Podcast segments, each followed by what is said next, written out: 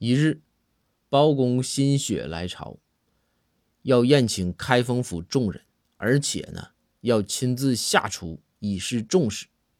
包公是一顿忙活呀，把菜呀都做完了，也都端上了桌。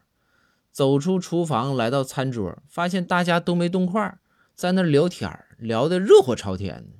这心想，嗯，我这在大家心中还是很有地位的。